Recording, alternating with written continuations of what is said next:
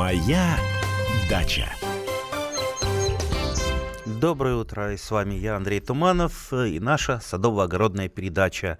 Несмотря на хмурую погоду, несмотря на слякоть, несмотря на снег, несмотря ни на что, мы продолжаем выходить, мы продолжаем разговаривать с нашими радиослушателями.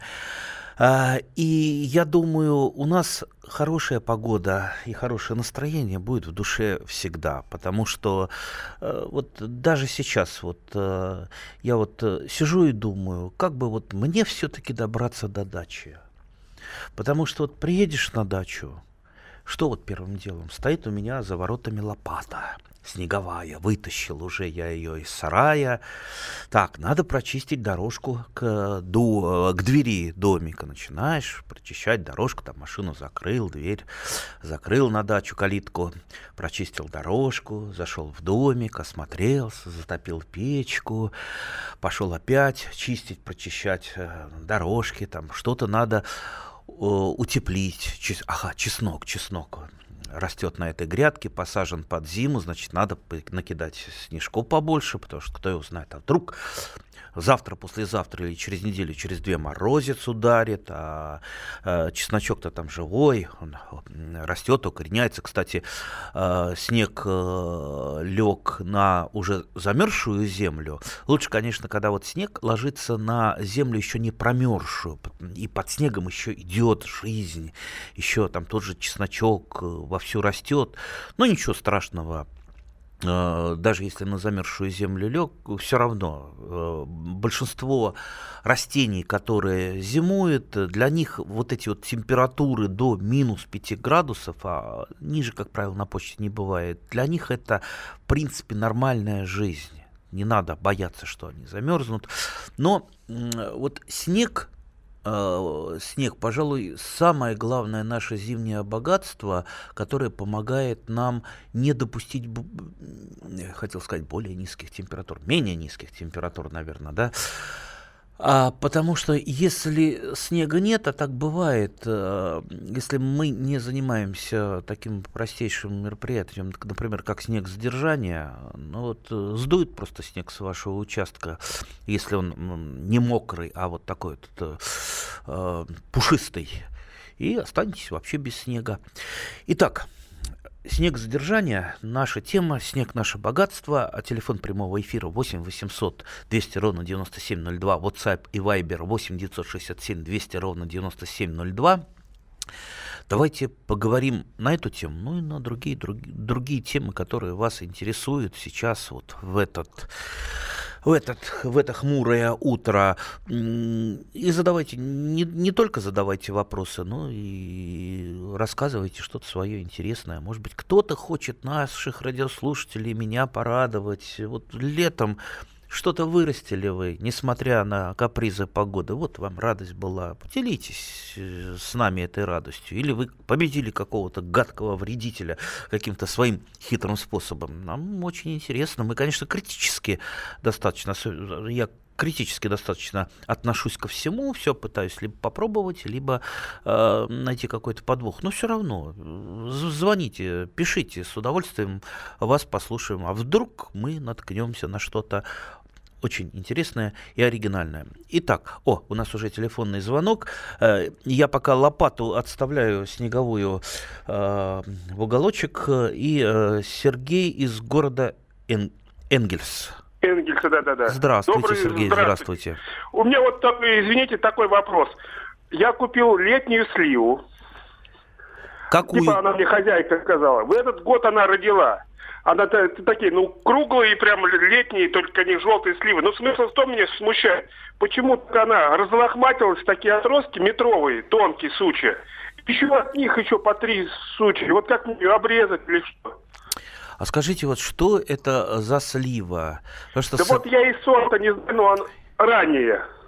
Ранее. Понимаете, вот есть, например, Э, слива европейская домашняя, та самая слива, к которой мы привыкли и которая чаще всего встречается вот, нет, в наших нет, садах. Нет, это именно летний, прям кругленькая, почти как абрикосик. Ой, ты, вот вы, вот, вот кругленькая, да.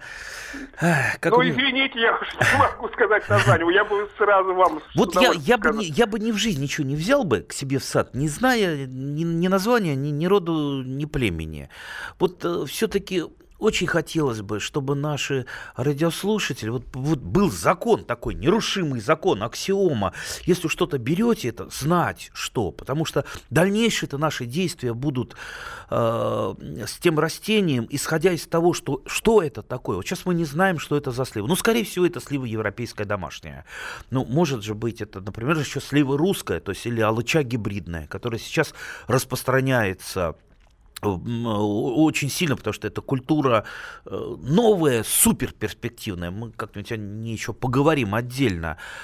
А, так вот, ну, разнахма, разлохматилась. Ну что, если это слива европейская домашняя, ну какие вот у нас желтые известные сорта, знаете, вот если не крупная, это, возможно, старый еще мичуринский ренклот э, э, колхозный или ренклот зеленый, очень сладкая, почти медовая слива. Э, сорт достаточно старый. Э, ну, в принципе, уход за всеми, э, за всеми, за большинством сортов сливы европейской домашней, он достаточно похожий. Лучше всего если вы занимаетесь прореживающей обрезкой, а обрезка, как и по всем другим плодовым деревьям, бывает укорачивающая обрез... и прореживающая ну, не считая санитарной, конечно, обрезки, укорачиваем мы веточку в том случае, если э, она плохо обрастает э, веточками там, второго порядка, э, и получаются, ну, знаете, вот длинные ветки, а, и, и при этом такая вот оголенная крона. Там идет у нас укорачивающий обрезка, мы укорачиваем, естественно, начинает э, ветка обрастать. Э, но чаще всего э, пробудимость почек у большинства плодовых э, деревьев, в частности у сливы, она достаточно высокая, поэтому чаще всего идет загущение, как вы говорите, там, э, там э, ветка на ветке. Вы уже отключились, да? Да нет, нет, я а, слушаю. Э, да, да. Вот э, скажите, вот как, как, вот что вас больше всего волнует? Э? Да меня что волнует? Она просто, знаете, как она молодая, она только первый раз это год родилась, сразу там два ведра. Мне все это устраивает. Ага. И она невысокая, и не лаха этот, этот, не загущенная, а именно, что вот это не длинные, такие еще от них пошли. Понимаете? Эти уже почти метровые висят. Так, так, так подождите, больше. подождите. То есть, э, то есть у вас не загущена она, нет, она, нет, а наоборот, как я вот э, говорю, там долголягие такие И... длинные ветви. Нет, нет, я, я понимаю, что загущены там лишние там волчки типа вот это полезли. Да, это да. именно, именно вот петли висят как ива. И от нее уже еще по три пошло.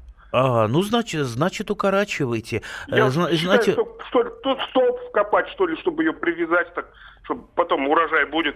Тоже, это тоже можно. А, и, э, например, э, выправить, если слив, можно столбик, можно просто колышек, и с помощью веревочек или там старой какой-то проволоки можно оттянуть, э, закрепить, все что угодно. А у меня вообще есть подозрение, Сейчас мы попытаемся его выяснить. Скажите, а листья у вашей сливы какой формы? Ой, они вот, знаете, чуть-чуть полукруглые полукруглый, то есть не, не похоже немножечко на листья ивы. Потому нет, что, нет, потому что нет. Я, я, я вот все подозреваю, что вдруг это вам попало все-таки ал, а, алыча гибридная или, или слива китайская, а сливу китайскую э, некоторые э, значит, подвиды еще называют слива иволистная, у нее и листочки такие вот удлиненные. Если, если полукруглые, как вы говорите, скорее всего, это как раз э, слива европейская домашняя, а крупно, крупность сливы какова? Ну, вы знаете, вот как сказать, вот средний абрикос ага. в диаметре сантиметра три. Хорошо. Сейчас мы уйдем на короткую рекламу. После нее, после рекламы мы выйдем и поговорим еще про наши любимые сливы и как они зимуют. Моя дача.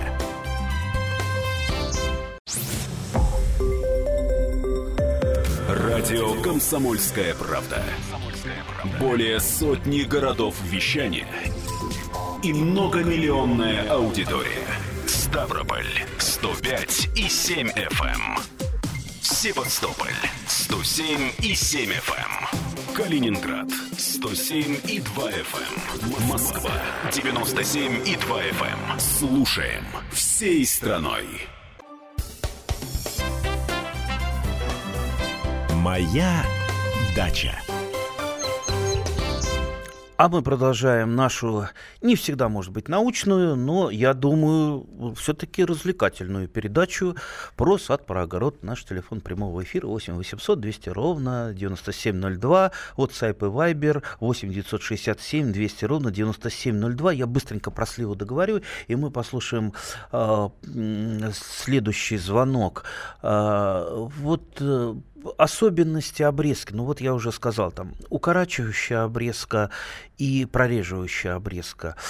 А вот как э, вот на глаз? Ну, во-первых, обрезки надо учиться э, всю жизнь, потому что э, каждое растение, даже вот разные сорта одной и той же культуры требуют какой-то корректировки в обрезке. И даже те условия, в которых растет растение, тоже корректировки. И поэтому само вот вы следите за растениями, оно само, как правило, вам подсказывает, как его обрезать. Если вы человек не очень опытный, особенно по, косточ, по косточковым, лучше всего работать секатором. То есть я имею имею в виду не запускать дерево так, чтобы э, обрезать какие-то ветви пилой, потому что рана у косточковых зарастает очень тяжело, долго, и можно, может э, начаться омертвение ткани, отслаивание корыками, течение, поэтому лучше всего э, вот секатором и не запускать свои деревья. И помните, один самый главный принцип обрезки, которому меня научила бабушка, которую научил ее а, папа, известный садовод, то есть мой прадедушка,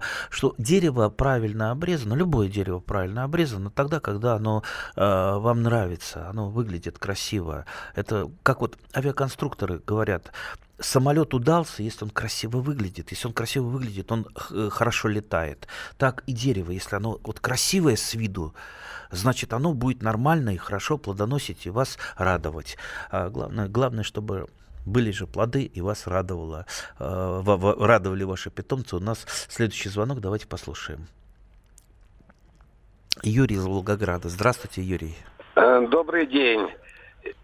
Э, я периодически слушаю вашу передачу. Конечно, это интересно, вот борьба с червячками, жучками, это очень важно, актуально и так далее. Но я думаю, что вы не станете возражать, что э, вот дачные территории, массивы, как бы они ни назывались, они уже становятся э, в значительной степени местом постоянного жительства очень многих многих людей. Если взять в масштабах страны, это буквально десятки, десятки тысяч человек, которые не просто приезжают там поковыряться, что-то поделать, а именно там постоянно проживают, э, их семьи, они сами. И вот возникает очень много э, всяких вопросов, помимо вот борьбы с, э, о том, о чем вы часто говорите. Вот. И вы, являясь как бы представителем нашим, депутатом Думы и так далее. Нет, не являюсь депутатом. Э, ну, э, ну, являлись, я думаю, являлись. депутатом. Да. Вот, эти вопросы, ну, неважно, депутат вы или не депутат, вы, тем не менее, ведете такую программу, которую многие слушают. И вот эти вопросы, они практически не затрагиваются. И в результате вот э, наши руководители разных СНТ и прочих-прочих структур, они чувствуют себя, знаете, такими полновластными хозяевами, местными князьками, которые что хотят, то и воротят, и не поворачивая все свои уставы, законы и так далее, так, как им удобно. Хорошо, я, я понял. Вот, Можно вот я... этот аспект, он абсолютно да. как-то не освещается. Я вот хотел бы полезная передача и так дальше, интересная, вот, чтобы вот это, этому внимание уделялось. Потому Зна... что очень важно. Знаете, я, можно вас все-таки перебью? Вот смотрите, я Э, этой проблемы, э, дачам, э, там, разборкам с нашим руководством, с Думой и так далее посвящаю ну, практически там половину своей жизни. И вот, вот сейчас вот на радио «Комсомольская правда» такая маленькая отдушина, где я могу поговорить вот наконец-то про растения, про свои любимые, поговорить с нашими радиослушателями. Понимаете, ну вот нельзя э, только вот э, упираться в, в одну тему. Безусловно, я работаю над э, этой темой и там по, по союзам садоводов и и много-много-много еще где. И, э, и передачи такие, э, передачи периодически такие выходят именно по э, тому, как нам дальше жить, как дальше структуризироваться, тем более э, все, что принимается, я вам раскрою такую страшную тайну, как работает там у нас там Дума, правительство, они идут по самому легкому пути. Самый легкий путь, который пришел вот в голову, а давайте вот так вот, давайте там примем э, какой-то закончик, и все, и заживут люди счастливо. А нужно делать реформу, реформу серьезную, реформу сложную. А делание реформы это штука, знаете, какая неблагодарная. Потому что вы что-то, если делаете, изменяете, кому-то это нравится, а кому-то это не нравится. Обязательно кто-то вас еще и э, будет критиковать, что вы не то делаете, не так делаете. Поэтому... Поэтому давайте вот здесь, здесь сделаем все-таки на радио «Комсомольской правды» в субботу рано утром такую вот отдушину, когда можно проговорить, поговорить про растения, потому что это тоже важно. А для кого-то это может быть и важнее, чем вот эти вот наши да, да, дачные разборки, которым, вот честно говоря, нет конца, и я думаю, это еще продлится долго, учитывая то, что комплексно-то проблема не решается. И вот я, к сожалению, не смог выполнить свою задачу основную, над которой я бьюсь уже много-много лет, все-таки попытаться, чтобы она чтобы перестала быть вот эта вот имитация в законодательной сфере, э, в сфере исполнительной власти, а именно началась какая-то реформа, которая бы комплексно затрагивала нас, садоводов. Видите, вот, я, вот мы отклонились чуть-чуть от темы, уже вот у меня кулаки зачесались, руки зачесались, а так хотелось поговорить про сливы. А давайте я вот как раз вопросик зачитаю про сад из Вайбера.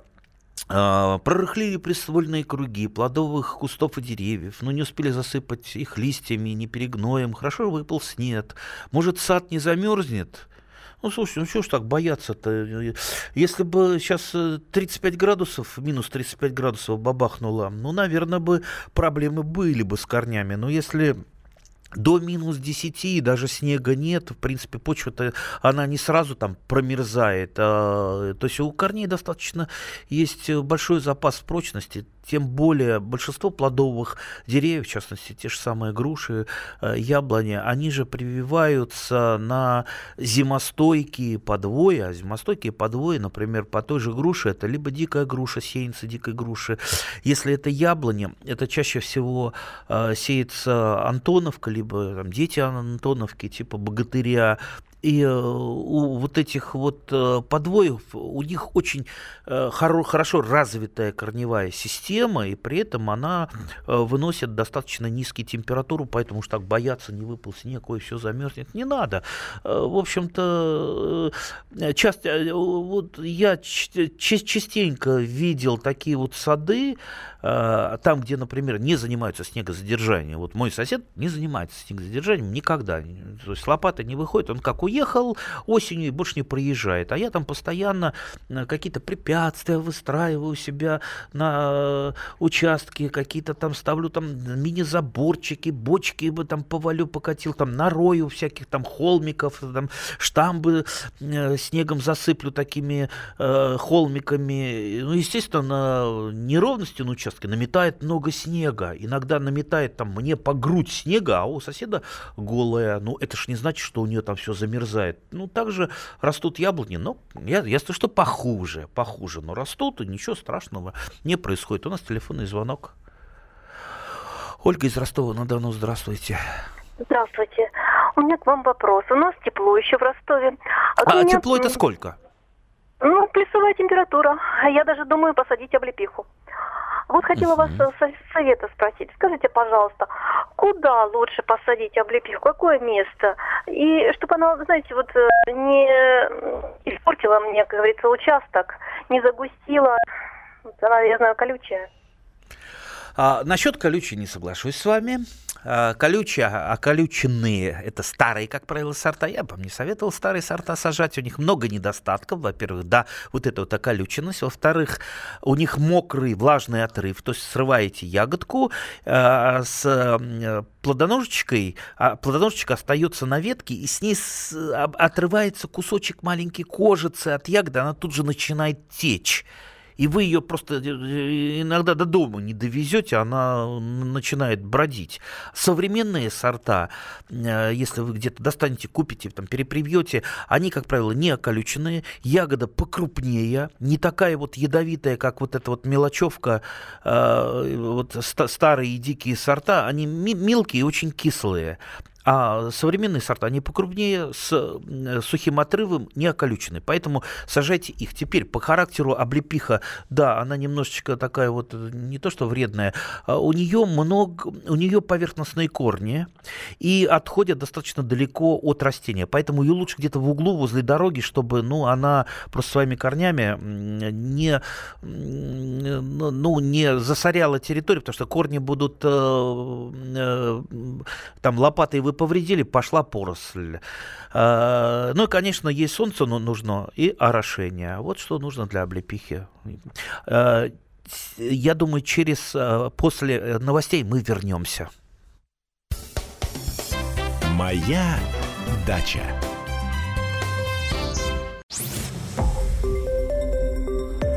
Радио Комсомольская правда".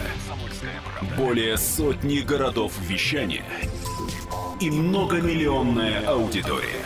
Иркутск 91 и 5 FM. Эм. Красноярск 107 и 1 FM. Эм. Вологда 99 и 2 FM. Эм. Москва 97 и 2 FM. Слушаем всей страной. Моя дача. И по-прежнему наша садово-огородная передача. Телефон прямого эфира 8 800 200 ровно 9702. WhatsApp и Viber 8 967 200 ровно 9702. И я, Андрей Туманов, с вами. Давайте попробуем, мы почитаем WhatsApp.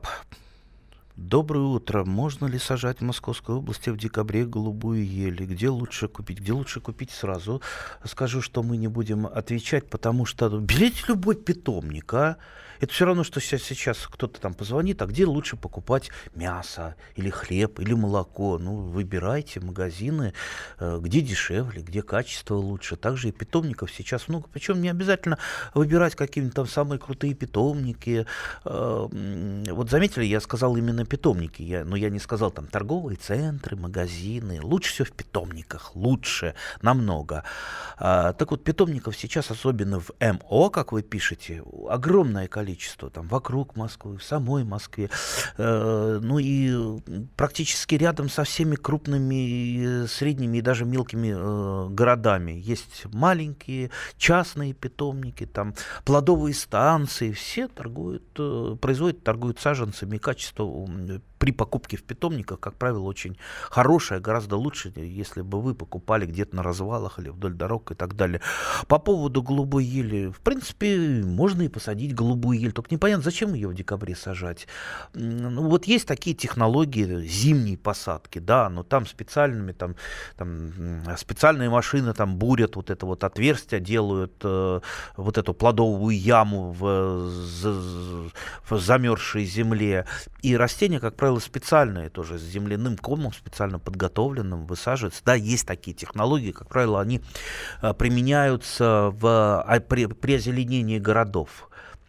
А в нашей садовой вот такой любительской жизни, как правило, э, нет, не применяется. Да и зачем в декабре? Ну, дождитесь весны и посадите нормально голубую, голубую ель. Тем более весна-то, весна-то уже. Вот выгляните в окошко, видите, как темно сейчас. Темно. А это значит, что уже скоро весна будет. Так что ждем, ждем, придет и будем проводить посадки. А у нас телефонный звонок Андрей Саратова. Здравствуйте, Андрей. Пожалуйста, вот я купил он в вытянутой форме, и так, так расположена на нем, что половина участка более влажная постоянно, а вторая менее, как бы, менее влажная. Как лучше расположить деревья на участке? Где лучше какие посадить? По, по поводу влаги я хотел бы уточнить. А грунтовые воды?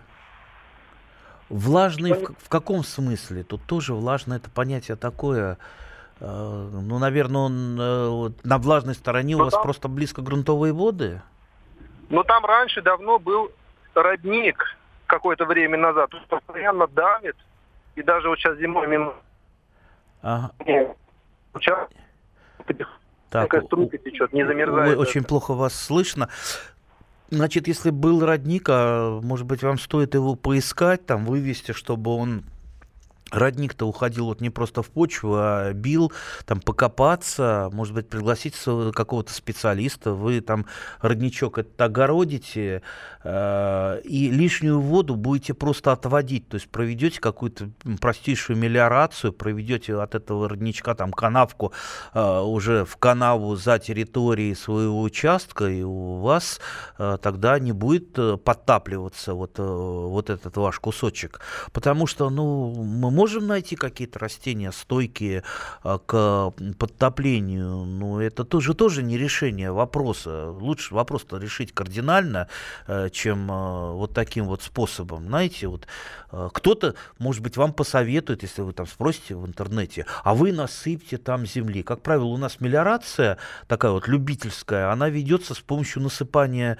земли. Это знаете, сколько стоит? Это же гигантские деньги, что там привести сколько-то там само самосвалов земли, насыпать, и результат чаще всего бывает отрицательный. Поэтому лучше всего мелиорацию-то проводить вот таким способом, который я, о котором я говорю, чтобы э, на участке не скапливалась вода, там есть на участке какой-то уклончик, там по этим уклончикам роются канавки, э, через которые, э, по которым стекает излишняя влага, будь то там э, влага при таянии снега, либо после дождей, ливней, либо как у вас там от родничка. И э, самое главное, должны действовать канавы, которые идут вдоль участка. У нас часто их э, просто засыпают, чтобы там на лишние полметра или метр расширить свою территорию, подвинуть забор. А ведь при э, планировании садовых участков всегда вот эта вот водоотводная канава, она всегда предусматривалась по плану и была. Но вот кое-где остались, а кое-где засыпали. И засыпали себе на голову, потому что вот в в результате подтопляются участки. Поэтому я бы вам так посоветовал. А ну, если все-таки хотите что-то, ну, не, не хотите мелиорацией заниматься по каким-то причинам, ну, э, ну, есть растения, которые более э, переносят влагу. Ну, вот там посадите иву, ей абсолютно не будет страшно, ни, никакие проблема с влагой, хоть там даже она будет стоять в воде. Причем я не смеюсь насчет ивы. Есть очень много сортов ивы, а, просто полистайте, посмотрите в интернете, очень декоративных, красивых. Вот у меня есть, например, ива, а, а, у нее такие вот побеги, как змейка, жутко красивая, я ее вот череночком размножил. Есть ива с желтыми, желтыми, ярко-желтыми побегами. Я, видите, я даже не называю, что это за, за ивы, я как-то эту проблему э, не изучал, просто вот, ну, приглянулось мне где-то увидел, срезал маленький череночек, укоренил, а его укореняется очень быстро. И вот вам а, уже деревца ивы очень красивые, очень декоративные, и как раз вот займут такие вот влажные места. А из плодовых культур мало что будет, будет на таких подтопляемых участках э, расти, поэтому все-таки я вам советую мелиорацию. У нас телефонный звонок. Владимир из Московской области, здравствуйте. Э, я немножечко чуть-чуть в историю. Я вырос в Калининградской области. Попал я туда в девятилетнем возрасте, в 46 году еще. Древний. И вот там, вы знаете, росли и растут где-то еще деревья на скверах, а большая часть на кладбищах. Как будто корнями вверх растут. Крона такая из корней, это ясени, это могут быть клены, вот из, из этих э, пород. низкоштамбовые.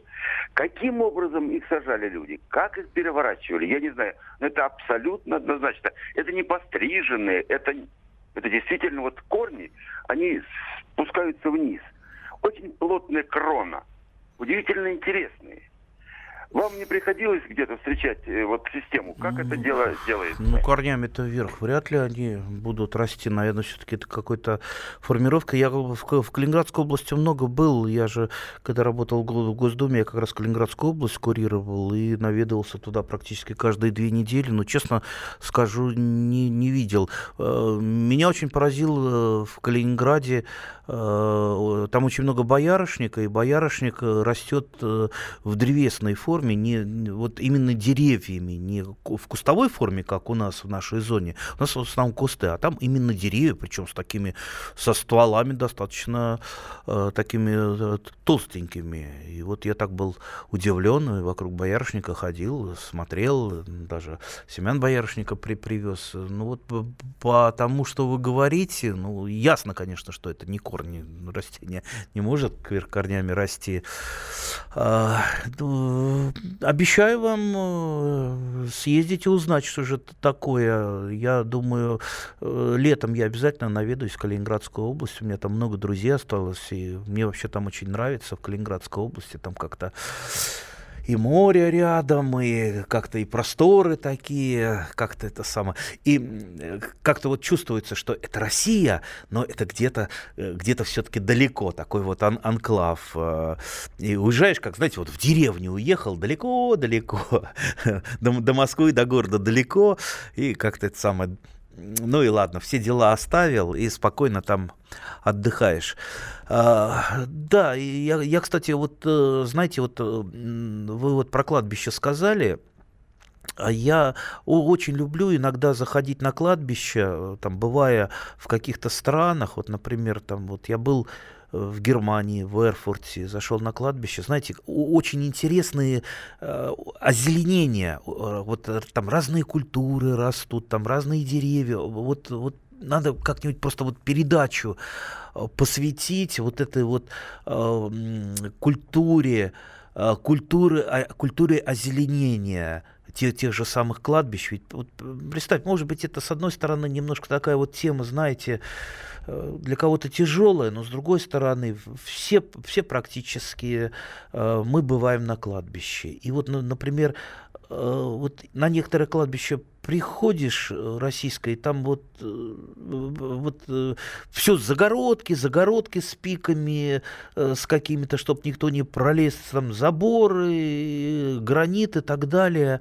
А вот, например, где-то в той же, в, в той же там, Германии, там больше зелени. Туда вот приходишь, приходишь и там, там птицы живут. Не вороны каркают, как у нас, а птицы живут. Так что обязательно, вот, вот давайте подумаем а, на, насчет этой темы и как-нибудь э, передачу посвятим, кто-то поделится своим опытом. Ведь это очень, очень интересно.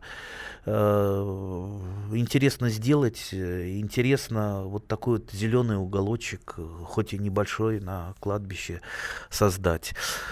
Ну что ж, а про эти деревья, которые вы говорили, мы, конечно, я попытаюсь узнать.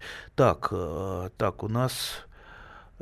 Так, пробовал привить к яблоне колоновидную грушу. Зачем? Зачем? Ну, во-первых, э, насчет колоновидных груш, э, как-то вот яблони я знаю, ранированные есть уже кол- колоновидные, а с грушами и прочими культурами, я думаю, э, продавцы чаще всего что-то другое выдают за колоновидное. Ну и яблоня с грушей не дружат исторически. Э, имейте в виду, они хоть и достаточно близкие родственники, как правило, э, прививка яблони на груши, наоборот, э, она может какое-то время расти, даже может там заплодоносить, но в конце концов она погибает, то есть эти прививки не удаются. Это было давным-давно доказано еще в древнем Карфагене, а, поэтому, ну что вот лишний раз наступать на те же грабли, прививать грушу, грушу на яблоню и наоборот. Давайте лучше прививать э, то, на что прививается. А мы заканчиваем передачу. До следующей недели. Моя дача.